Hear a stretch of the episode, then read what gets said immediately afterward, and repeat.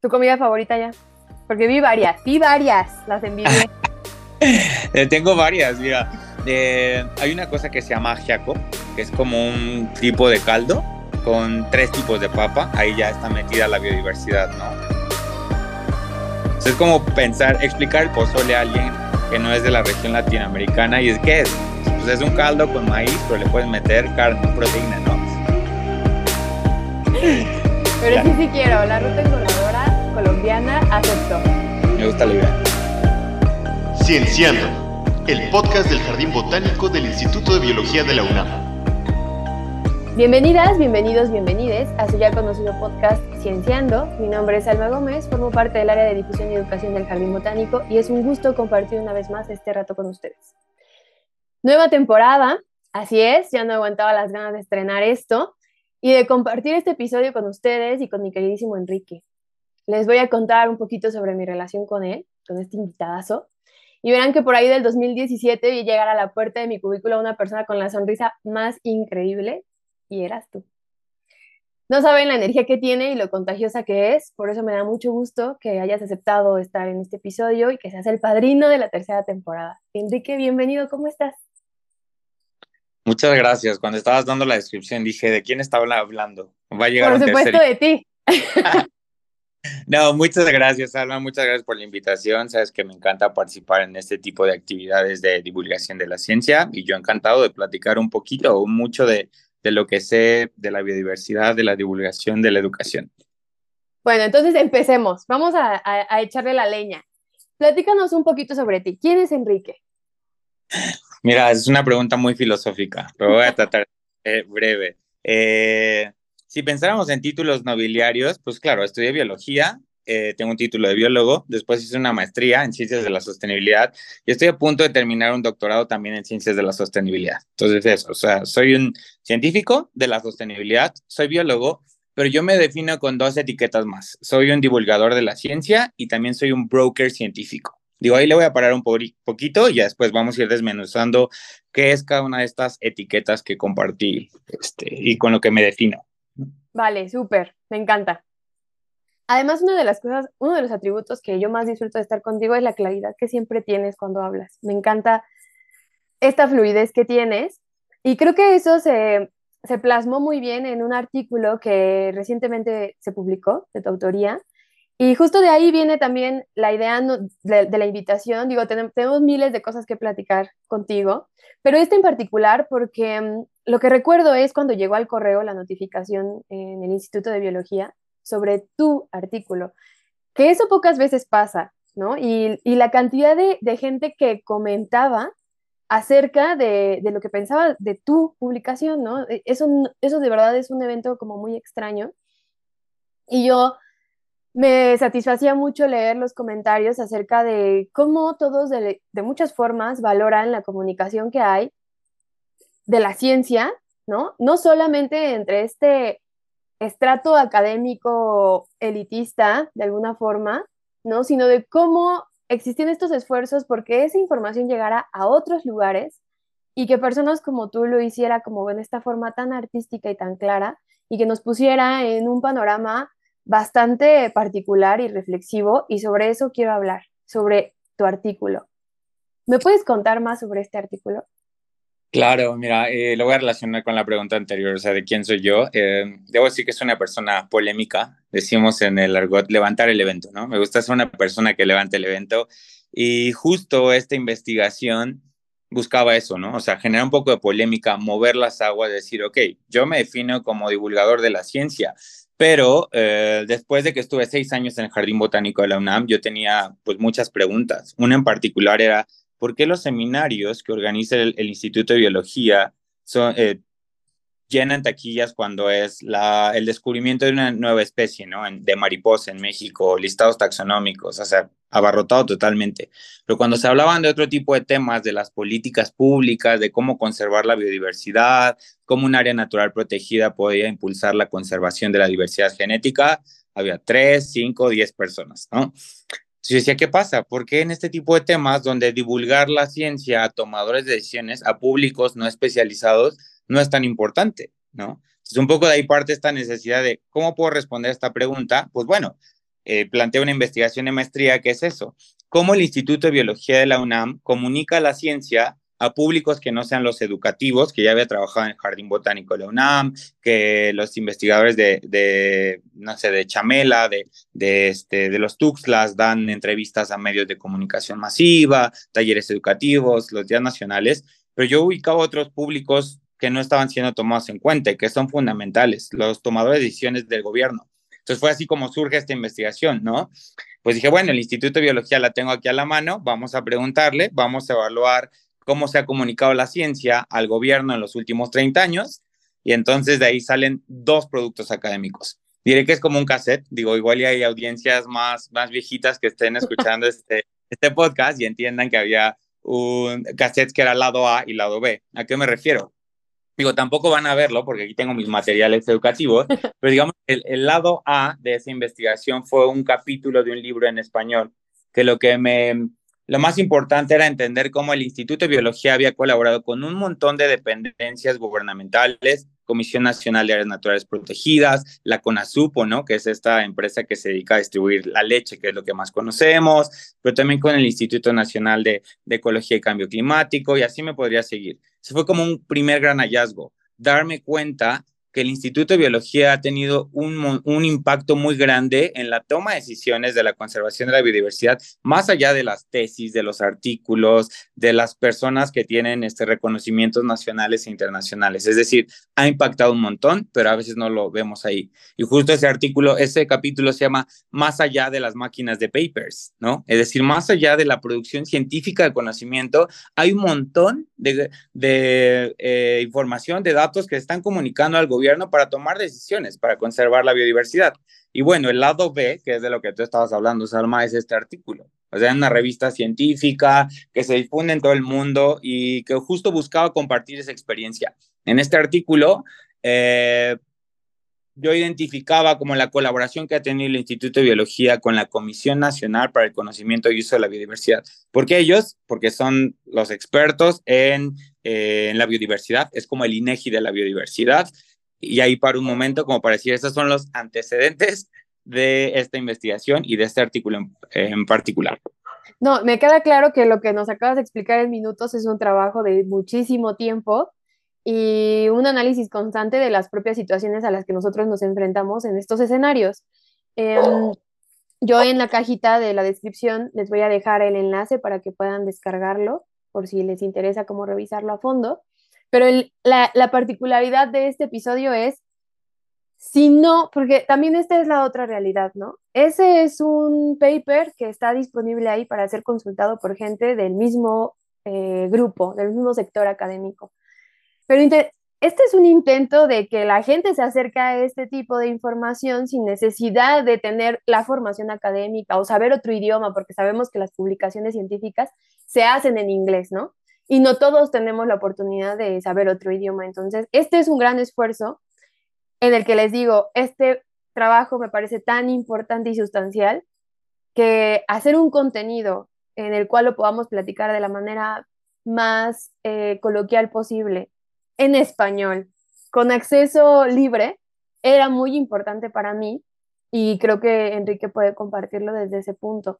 Yo lo, leía y me encanta justamente que uno de los temas que toca es el intercambio de conocimientos. Enrique, ¿nos puedes hablar más sobre qué es el intercambio de conocimientos? ¿Cómo lo abordas desde tu perspectiva y desde tu línea de investigación?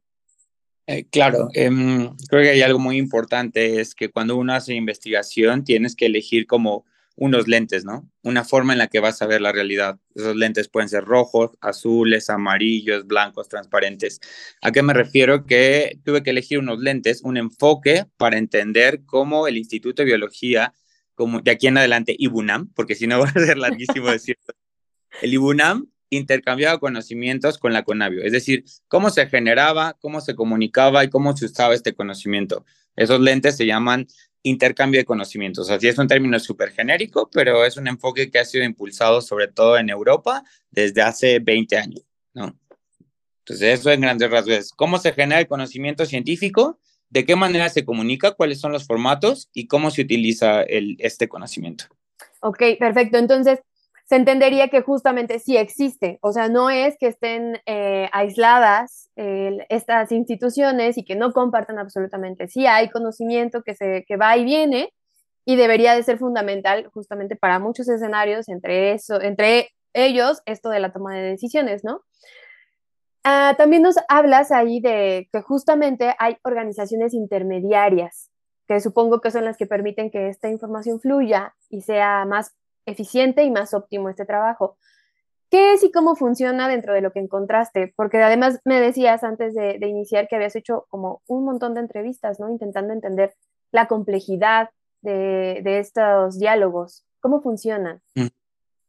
Claro, mira, eh, justo regresando a estos lentes del intercambio de conocimiento, del enfoque que utilicé, justo era, bueno, hice por una parte analizar un montón de documentos, ponerme a revisar los informes anuales de actividades. Algo que también me gusta mucho es como esta perspectiva histórica, ¿sabes? Puede sonar aburrido, pero es como a la antigüita, poner a ver, a ver este, los libros en físico y saber qué investigadores estaban en los 90, en los 2000, 2010, qué tipo de productividad eh, científica tenían eh, esa fue como una primera parte, ¿no? Para hacer un mapeo. Pero luego lo interesante era, bueno, ¿cómo podemos tener, entender este intercambio de conocimientos? Porque es como una relación amorosa. O sea, hay cosas positivas, hay tensiones, hay barreras que dificultan este intercambio de, conocimientos, ¿no? Y fue que hice entrevistas a 25 investigadores del, del IBUNAM y como a 8 personas de la CONAVIO. Este, justo para entender, o sea, qué había funcionado, qué no había funcionado, cómo se habían intercambiado estos conocimientos. Y se me fue la, segunda pregunta. No, sí, que cómo es cómo funciona, o sea, eh, pero me parece súper este, atinado lo que contestas, como contra, contrastar las dos opiniones, ¿no? Pues, de los docentes, porque cada quien, lo mismo, ¿no? Cada quien trae sus propios pues, excelentes puestos, los que elegiste, los de tu institución, y a veces está uno un poco cegado sobre todo el contexto que ocurre ahí dentro, porque digo, podrán ser instituciones y demás, pero los que están construyendo esas instituciones son personas, son personas que tienen intereses particulares, sentimientos particulares, y a veces eso dificulta también las situaciones dentro de, las, de la misma institución, ya ni siquiera entre, ¿no? Ni intra, sino dentro de la institución. Y supongo que esas son varias de las cosas que notabas en las entrevistas. ¿Qué era de lo que más notabas? La gente estaba dispuesta a participar, porque creo que esa es otra cosa importante, ¿no? ¿Qué tanta disposición hubo a, a, ser vistos con esta transparencia? Claro, eh, ya recuerdo también lo que me preguntaba acerca de los intermediarios. Bueno, para entender este intercambio de conocimientos de generación, comunicación y uso, hay varias formas. A veces un intermediario puede ser un mismo investigador al cual escribe eh, el presidente de la República, así porque ha ocurrido, o un gobernador, ¿no? De algún estado, o alguna secretaría de medio ambiente y le dice, oye, tú que eres experto en áreas naturales protegidas, ayúdame a resolver esta situación. O ahora con el tren Maya, ¿sabes? Eh, tú científico experto, ayúdame a entender qué es lo que está pasando aquí. Entonces, el mismo investigador es el intermediario. Sin embargo, cuando los problemas son tan grandes, tan complejos como la pérdida de biodiversidad en países como México, surgen estos intermediarios como instituciones. Un ejemplo es la CONAVIO, ¿no? Comisión Nacional para el Conocimiento y Uso de la Biodiversidad, que qué es lo que hace? Es funcionar como un puente que une a los científicos con los tomadores de decisiones del gobierno, de las empresas o de la sociedad civil para facilitar este intercambio. ¿Por qué? Porque es demasiado el conocimiento, demasiado los temas, demasiada la complejidad. Este, entonces, es como la importancia. Los intermediarios como un puente que conecta a estos dos mundos. Un ejemplo sencillo, no sé, la gente que conozca el Jardín Botánico de la UNAM, el área de difusión y educación es ese intermediario dentro del mismo Jardín Botánico, porque es la cara hacia la sociedad. Si va un niño de kinder, un niño de primaria, secundaria, a tratar de resolver su tarea sobre biodiversidad, botánica, educación ambiental, ahí está el área de difusión y educación con sus guías, con sus coordinadores, con este tipo de, productos para entender qué se está haciendo en el mundo científico. Claro, ok. O sea, son muchos los esfuerzos que hay al respecto de, este ejercicio. Em, y justo me, no, no, no que me preocupe, pero sí me, me, inquieta un poco en el modo este, chismoso. La recepción de esta intención de conocer, ¿fue bien tomada? ¿No fue bien tomada? Porque digo, no a todos nos encanta, ¿no? Este, como que se, que se saquen los trapitos al sol. Eh, sí, eh, fue muy complicado. Eh, cuando uno hace este tipo de investigaciones, no solo tiene tensiones hacia un grupo específico, ¿no? O sea, era dar una explicación hacia investigadores del IBUNAM, una explicación hacia la CONAVIO, una explicación a mí mismo de qué era lo que estaba haciendo, si era relevante o no, e incluso una explicación hacia el posgrado de sostenibilidad de por qué esa investigación debía enmarcarse, ¿sabes?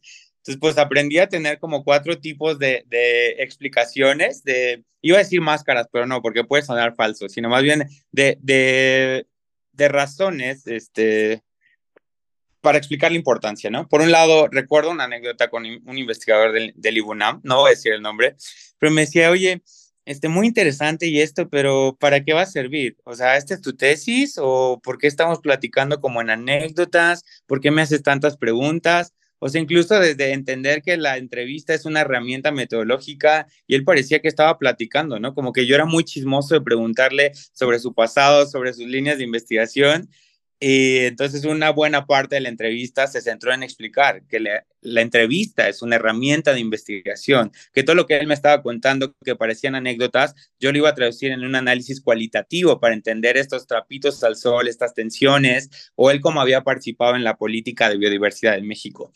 Pero el otro lado, la Conavio me decía, ah, este, perdón, antes de regresar a la Conavio, otro tipo de investigador con el que yo interactuaba era pues bueno, ¿a qué hora vienen las preguntas cuantitativas? ¿Cómo vas a hacer regresión lineal? ¿Dónde están tus estadísticos? ¿Cuál es el soporte de tu investigación? Y yo, una vez más, es que es la entrevista, es un análisis cualitativo, ¿no? Entonces uno se volvía como el defensor o el, eh, el que educaba un poco en este sentido de, herramientas, pues claro, que los biólogos eh, no utilizan cotidianamente.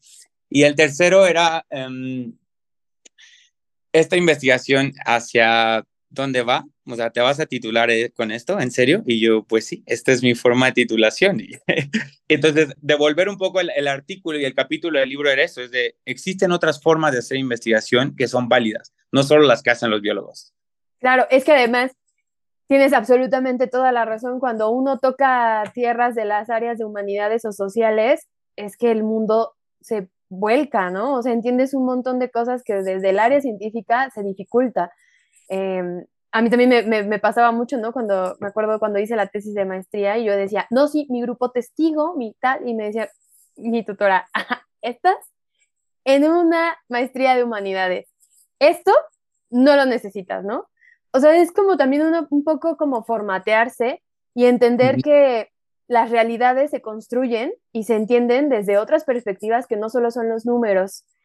Y entiendo la complejidad de estar sentado frente a personas que están acostumbrados a trabajar únicamente con números, con estadísticos y que puede o no ser significativo, ¿no? Pero no hay otra vertiente. Entonces, no manches, te aplaudo la, la perseverancia y, y, como esta serenidad de poder explicar y hacer esta labor de convencimiento con otras personas, ¿no? Que es súper difícil, eh, porque ya cuando estás en el ámbito académico, sabes, sabes que es una labor densa. ¿Cómo lo tomaban? Sí, perdón quiero agregar otra anécdota que tiene que ver con esto que acabas de decir y es eso, o sea, al principio la pasé mal cuando hacía las primeras entrevistas porque claro, eso no te lo enseñan dentro de la carrera de biología, yo había estado en la divulgación de la ciencia, tampoco te lo enseñaban, que tenía algunas directablas, ¿no? Porque en las visitas guiadas pues hay estas preguntas, respuestas, en las cápsulas de televisión, de radio, pues se convierten así en entrevistas o en preguntas que tú haces al otro o que te hacen a ti. Eh, pero algo muy interesante era que yo me convertía cuando estaba en la Conavio en el representante de los investigadores del IBUNAM. Entonces, yo siempre cerraba mis entrevistas con algún comentario, alguna reflexión final. Así, la entrevista de 20 minutos se extendía a 30, 35, 40 es que un investigador una vez del IBUNAM tal cosa, y es que este proyecto no pudo cerrar, y es que hubo estos detalles, y bueno, este, termina de, grabar la entrevista porque voy a contarte otras cosas. Entonces yo me convertía en la Conavio en el representante del IBUNAM. Entonces todos los ataques eran para mí. La pasé mal al inicio, pero cuando venía con los investigadores del IBUNAM, era, es que ustedes desde la Conavio, es que les falta esto, es que tal, y es de, yo no trabajo en la Conavio, yo no soy el representante de la Conavio, pero era inevitable, te conviertes en el representante. O cuando estaba en el posgrado es de, ¿por qué colaboras con una institución del gobierno? Aquí no formamos consultores, aquí necesitamos investigadores que se queden plantados desde la investigación, ¿no? ¿Por qué quieres interactuar con ellos? Entonces, era algo que aprendí es eso, un espacio de tensión, un intermediario, un divulgador de la ciencia, no siempre le da gusto o a los científicos o a la sociedad en general o a sí mismo o a la institución que te da el financiamiento, porque no es entendido y al final, ¿qué eres? ¿Investigador? Eh, ¿Funcionario de gobierno? ¿Estudiante? claro. Era complicado. O sea, es que es una posición difícil porque nadie entiende que puede, que puede existir la neutralidad estoy aquí para escuchar y para recopilar los datos y la información y darle justamente un análisis y darle un eje, ¿no? No, o sea, hay que ponerse la camiseta de alguno de los lados y creo que es bien interesante este punto que tocas donde pues los divulgadores de ciencia tienen una gran responsabilidad en el sentido de no formas parte de ninguno de esos, pero al mismo tiempo formas parte de todo, ¿no? Porque tienes que estar metido en todas esas cosas, entonces creo que es muy complejo, además la labor de, la divulgación de la ciencia es una cosa de interacción y la interacción es bien complicada, ¿no? Porque hay que saber cómo llevarla a cabo, cómo utilizarla, este, cómo hacer que, sea óptima y que realmente construya algo, pero también aceptar que a veces, por más que hagas, ninguna de esas cosas se logra, ¿no? Y, te vas intacto y dices, ok, la siguiente va a mejorar o, depende, ¿no? del escenario pero me imagino lo difícil que debe ser, este, pues eso, ser el saco de box, ¿no? De, de, de, esas situaciones. Y, sí. Eh, este artículo del que estamos hablando en todo este capítulo es uno de los resultados de la maestría, pero al final aprendí a disfrutar esta atención, a tener un poquito de todos del mundo científico, pero entender el ámbito gubernamental, el ámbito de la divulgación y pues profundicé en el doctorado, ¿no? Entonces, ahora que hice entrevistas a gobiernos estatales, secretarías de medio ambiente, gobierno federal, yo ya sabía, ¿sabes? O sea, tenía como anotado, voy a hacer el saco de box, voy al final a abrir eh, explícitamente un buzón de comentarios, sugerencias y eso, que no son para mí, son para el gobierno federal cuando hablo con gobiernos estatales, son para el gobierno estatal cuando hablo con gobiernos federales, es para el gobierno cuando hablo con académicos, y es decir, desahóguense, es súper válido. Entonces también la importancia de cómo ahí está esa información que me ayuda a entender este complejo proceso de generación, comunicación y uso de la ciencia para tomar decisiones sobre la conservación de la biodiversidad en México. Claro, sin no tomarlo a pecho, ¿no? Más bien utilizarlo como a favor, una herramienta. Tienes razón, en, eh, hay que entender las perspectivas de todos los, los, lugares y de todos los individuos, porque pues además esa era parte fundamental de este trabajo, ¿no? Entenderlo y saber qué era lo que no funcionaba o lo que sí funcionaba. Y eso me lleva a un punto como muy importante, sobre todo por la situación en donde hemos estado ambos, trabajando en el jardín botánico, ¿no? Estando de cerca con los investigadores, digo, formándonos, formándonos de, con ellos mismos, somos, somos este, de alguna manera como ahí los hijos académicos. ¿Cómo es que este conocimiento que se genera en el área científica, ¿no? con estos personajes, que a veces están, siento que de alguna manera tan deshumanizados, ¿no? O sea, la gente dice, oh, el científico, como también en esta idea de no es nada empático y, habría que conocerlo de cerca y creo que también ese es un intento de la divulgación, ¿no? Humanizar a la ciencia porque es una herramienta para nosotros mismos, para las sociedades, más que ser ajeno o estar en contra de. Pero ¿cómo es que este conocimiento que se genera por este grupo es utilizado por las organizaciones intermedias? Pasa, no pasa, porque pues muchos comentarios también son como de ni se comunican, por eso nada funciona, por eso este, los proyectos se quedan a la mitad, ¿no? O sea, nunca concluyen, cambia el gobierno y se perdió. ¿Cómo se gestiona eso entre ellos dos, entre estos dos factores? Claro, voy a regresar a lo que explicaba hace rato de hay que entender que hay tres actores, ¿no? Es como, de un lado están los científicos, en medio están los intermediarios, en este caso la Conavio, y del otro lado quienes toman las decisiones. Entonces, eh, los intermediarios como la CONAVIO son como el INEGI de la biodiversidad. El INEGI es el Instituto Nacional de Estadística, Geografía e Información, ¿no? Sobre temas de población. Entonces, si quieres saber cuántos habitantes hay en México, pues recurres al INEGI. Si quieres saber cuántas mujeres, cuántos hombres, otras al INEGI. ocupo esta analogía para decir algo similar pasa con la Conavio. Si tú quieres saber cuántas especies de flora o fauna hay en el país, puedes recurrir a la Conavio, en dónde viven, cómo se distribuyen, qué retos tienen, ¿sabes? Entonces, ellos son los expertos en gestionar, es decir, en compilar, en analizar y sistematizar toda la información que los científicos del lado A han generado en sus tesis, artículos, recursos humanos, instituciones, ¿no? Eh, se los llevan para procesarlos ahí adentro y en términos sencillos, empaquetarlos, ¿no?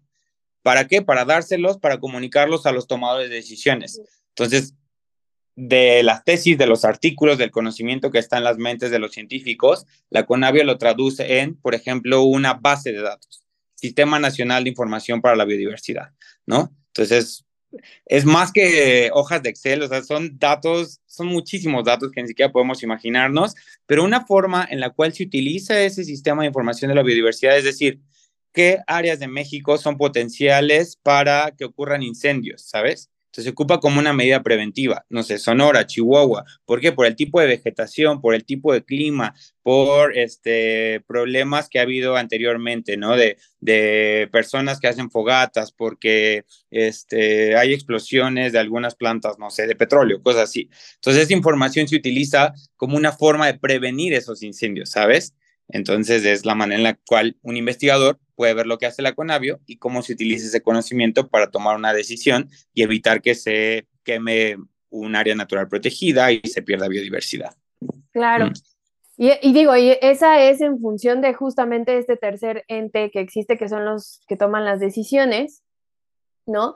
Pero pues también productos como mucho más sencillos son los que nosotros mismos como sociedad, como público, podemos encontrar la Conavio tiene, es impresionante la cantidad de información que genera este, y que está disponible eh, para descarga o para consulta de manera gratuita.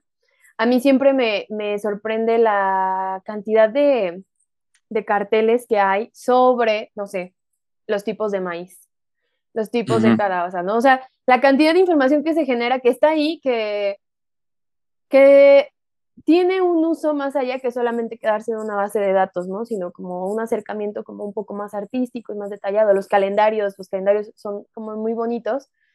Entonces hay muchas formas que de, de, utilizar esta información. No es que se quede ahí en, en, las tesis o en los papers. Este, sí, digo, ahí están de consulta para este sector, pero sí llegan a otros lugares. A veces lo desconocemos, porque también me he encontrado con mucha gente que no tiene idea que estos productos existen eh, hasta, que, hasta que alguien más ¿no? lo, lo menciona o, o, lo pone en, sobre la mesa. Eh, ya nos explicaste un poquito acerca de esta situación, pero si pudieras darnos aún más detalles, yo este, me estaría encantada de por qué elegir a la Conavio y al Instituto de Biología como estudio de caso, porque en eso se centra justamente este paper, gran parte de toda la investigación, que ya sabemos que no solo es un paper o un capítulo de libro, sino es una cantidad de información tremenda. Pero ¿por qué a estas dos entidades? Claro, eso es muy, muy importante. Voy a empezar primero por el IBUNAM. Eh, esta institución es un referente en México y América Latina en el estudio de la biodiversidad, de la flora, la fauna, los hongos, ¿no?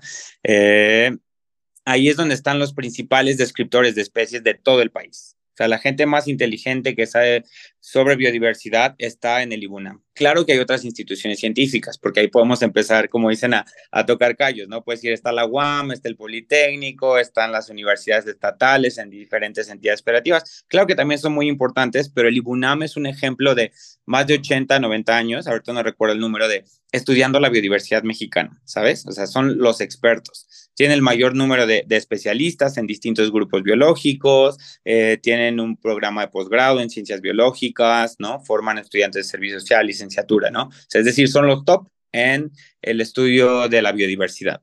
Y por el otro lado, la CONAVIO, que ella, eh, esta institución también tiene ciertas características como muy, muy distintivas. Uno son como, en términos sencillos, los nerds, ¿no? También un montón de, biólogos, de especialistas con licenciatura, maestría, doctorado, están en esa dependencia del gobierno, tratando de compilar, analizar. Hace rato ponías tú el ejemplo de, los maíces, ¿no? Podemos ver los mapas, hay folletos, hay documentos en inglés, en español, ¿sabes? Guías. hay un montón de, formatos en los cuales la CONAVIO está traduciendo ese conocimiento para toda la población, ¿no?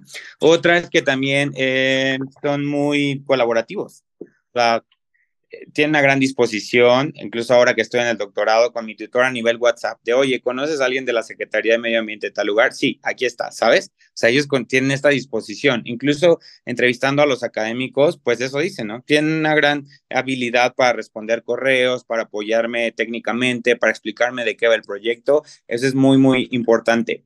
También son muy populares, o sea, es un referente. O sea, ahora que he entrevistado académicos del norte, del centro, del sur, que trabajan temas de suelos, de flora, de diversidad ecosistémica, es de la Conavio. O sea, son un referente. O sea, todos los conocen, pero incluso cuando hablas con la Conavio, ellos han colaborado, o sea, sin ser exagerados, con cientos o miles de investigadores de todo el país, incluso de otras partes del mundo. Entonces son como una sección amarilla. Digo, ya estoy delatando mucho mi edad.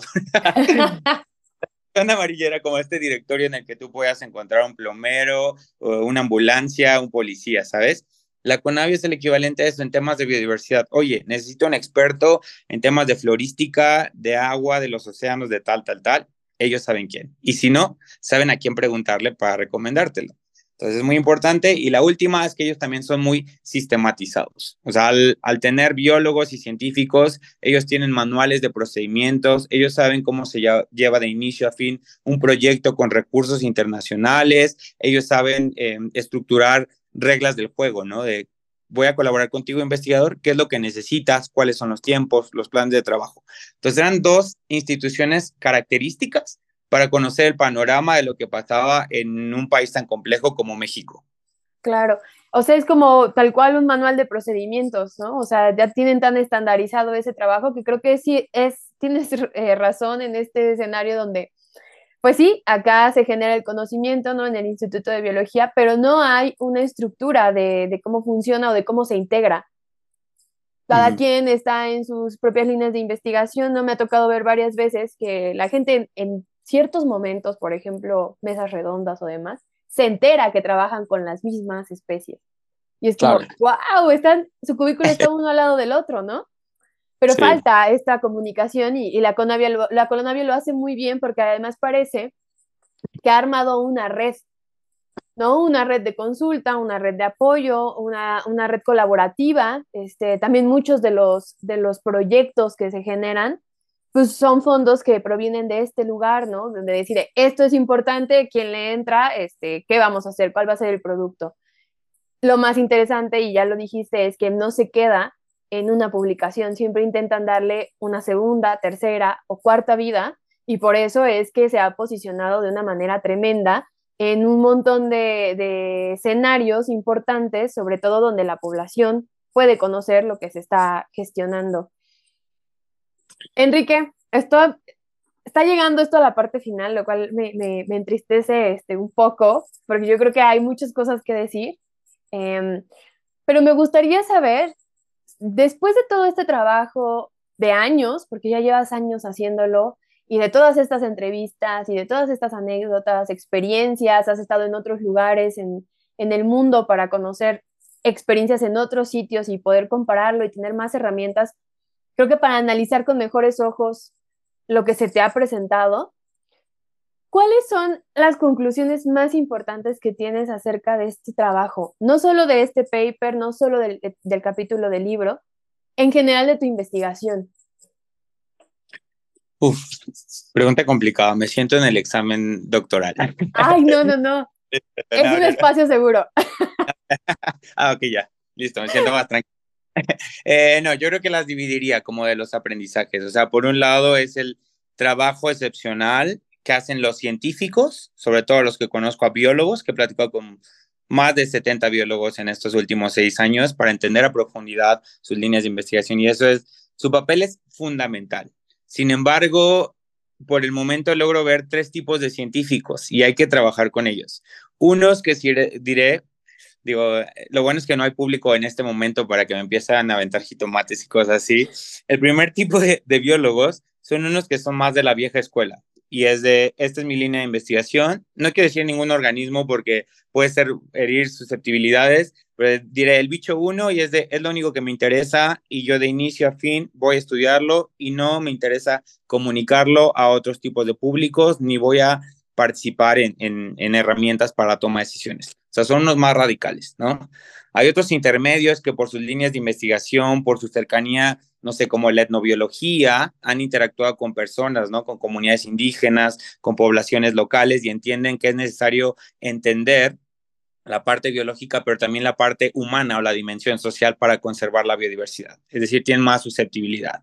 Y otro tipo de biólogos que están abiertos completamente y es de, oye, necesitamos un proyecto armar con, con empresas y con gobiernos. ¿Le entras? Sí, a la orden. Aparte de que hacen artículos científicos, aparte que dan clases, aparte que tienen un perfil muy científico, ¿no? O sea, ya tienen esta nueva, em, esta parte dual, ¿no? De la ciencia y de la toma de decisiones de la sociedad. Y creo que necesitamos más ese tipo de científicos. Es cierto, los que hagan ciencia básica, yo no voy a cuestionar si es importante o no el estudio de la mariposa o la taxonomía. Eso no, eso no es el tema de discusión. Tiene que seguir habiendo, pero tienen que generarse por el tipo de problemas que tenemos en este país, por las crisis eh, socioambientales. Necesitamos otros perfiles de, biólogos, pero también con, herramientas para eh, trabajar con el sector público, privado y social es como una primera gran lección. La otra, los intermediarios como la CONAVIO y como otras, el Instituto Nacional de Ecología y Cambio Climático, son muy relevantes. Incluso yo ahora me denomino justo eso, como un intermediario, pero a título personal. Jugamos un papel clave en este proceso de generación y comunicación del conocimiento. Pues en el caso nacional, pues la Conavio la está pasando muy mal. Recorte presupuestal, a pesar que tiene un gran prestigio internacional, es reconocida, tiene muchos premios, pues en el ámbito nacional no hemos logrado comunicarle a otros a otras dependencias del gobierno, a la presidencia, que es muy importante que existan esas dependencias, ¿no? Que no es gastar dinero, que la austeridad, este, pues tiene que trabajarse de otra forma más que eliminar instituciones o más que eliminar a sus recursos humanos, ¿no? Esa es otra. Y algo también muy importante, tenemos que ser más creativos para entender que la ciencia, hay un montón de ciencia en este país que necesita ser comunicada, ¿no? O sea, a través de este tipo de podcast, pero también a través de talleres, de eventos masivos de divulgación de la ciencia. Y ahora tengo un gran reto. Ok, yo al final del doctorado voy a generar una tesis convencional, artículos científicos, y es donde quiero ocupar toda mi creatividad. ¿Cómo podría traducir toda esta información científica en algo que les sea útil para tomadores de decisiones del gobierno federal, secretarios de medio ambiente eh, federales y estatales, ¿sabes? En un documento, en una cápsula, en un taller, en una infografía. Y es creo que esa es una de mis mayores lecciones. Cómo poder ocupar todo el conocimiento que he generado durante la investigación y en el jardín botánico o en otros lugares para que esto no solo se quede en una tesis, en un bonito artículo científico, sino llegar a esos tomadores de decisiones para que realmente se integre en sus decisiones, valga la redundancia, todo este conocimiento que se ha generado.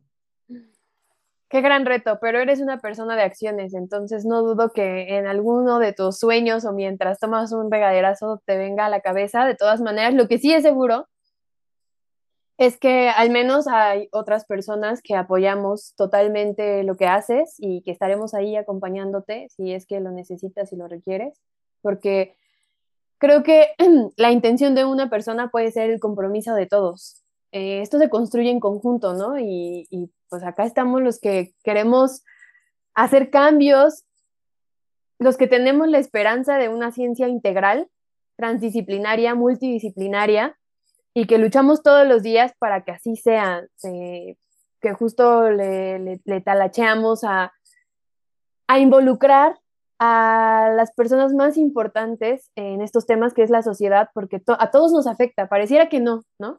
Pareciera que esto de los recortes presupuestales o eh, la falta de recurso humano en las instituciones o desaparecerlas, no afecta al resto de la sociedad, pero es una cosa que no se dice, pero de manera eh, muy, muy eh, sutil, nos afecta absolutamente a todos, todos los días, y solamente tal vez decidimos mirar hacia otro lado y creo que estamos en un punto crucial en el que deberíamos poner atención a esas cosas que a veces no nos interesan tanto y que personas como tú las ponen sobre la mesa y nos damos de cabezazos cuando vemos que está mal la situación, hablando sobre todo en esto de de, las crisis planetarias, ¿no? O sea, estamos en un momento decisivo donde ya no podemos solamente agachar la cabeza y decir, bueno, pues pasó.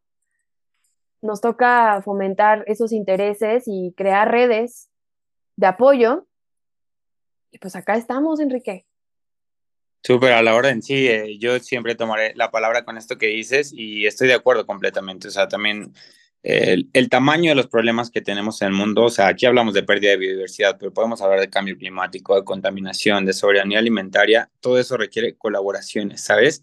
Requiere vinculación entre sectores públicos, privados y sociales. Nos guste o no nos guste, es una realidad. O sea, no solo se puede avanzar de un lado, no decir, ah, qué padre hacer trabajo desde una trinchera muy específica, pero justo por eso tienen que existir los intermediarios o lo que tú haces, ¿sabes? Funcionar como un intermediario entre los científicos del Jardín Botánico de la UNAM y compartir lo que están haciendo eh, con la sociedad, ¿sabes? De por qué es útil, de exigir, de, reflexionar, ¿no? Al final, el conocimiento generado por universidades públicas pertenece a toda la población, pues está generado con recursos de la población. Entonces hay que comunicarlo, hay que utilizarlo y hay que ser creativos para este, difundirlo de, de las maneras más efectivas y eficientes posibles. Enrique, muchísimas gracias porque mm, si bien te conozco desde hace mucho tiempo y sé lo que haces, creo que tener charlas tan cercanas y pensando en que alguien más las escuche y, sienta lo que uno transmite en esto, pues es bien importante. Me da mucho gusto que estés de vuelta, que hayas aceptado. Espero que, que tengamos la oportunidad de hacer otra otra sesión más donde hablemos de otras de esas perspectivas que, tocas, porque esta no es tu única área además, ¿no? O sea, lo tuyo, lo tuyo es la divulgación de la ciencia también y, creo que eso es súper importante y creo que sería muy oportuno tocar el tema con gente que tiene tanta experiencia como tú. Te agradezco mucho, me da mucho gusto que nos hayas regalado este tiempo y no sé si quieras hacer una, un último comentario, una reflexión antes de cerrar. No, pues muchas gracias, yo encantado. O sea, esto es eh, parte de mi pan de cada día, ¿sabes? O sea, comunicar, compartir lo que estoy haciendo a distintos tipos de públicos. Espero haber sido claro y no este, revolverlos más con estas problemáticas, eh, compartiendo el conocimiento a través de distintas actividades. Y gracias, Alma, por la invitación. No, a ti, muchas gracias. Gracias a todos los que nos están escuchando. Eh, a los que nos comparten, a los que nos comentan, a todos los que están en otros lados del mundo, porque es impresionante ver la cantidad de gente que nos escucha desde diferentes lugares. Esperemos que si son de este país y están escuchando este mensaje por el interés y, la nostalgia también de no estar acá, sepan que estamos trabajando por todos. Y si son de otros países porque les, y les interesa conocer más de nuestro país, qué bueno. Creo que la problemática que tenemos nosotros son las problemáticas que ahora todos los países tienen y es importante que estas redes colaborativas de conocimiento y de apoyo se enriquezcan, no solo dentro de nuestros propios eh, espacios, sino otros. Entonces les mandamos un saludo hasta donde estén. Y bueno, pues invitarlos eh, a todas las actividades que el Jardín Botánico siempre tiene para ustedes, visitas guiadas, talleres, seminarios, no se los pierdan. Eh, ya Enrique nos acaba de decir las 20.000 razones por las que deberíamos estar metidos en absolutamente todo lo que se nos ponga enfrente, ¿no? Es interés de todos. Muchas gracias, Enrique. Espero tenerte pronto por acá. Nos vemos.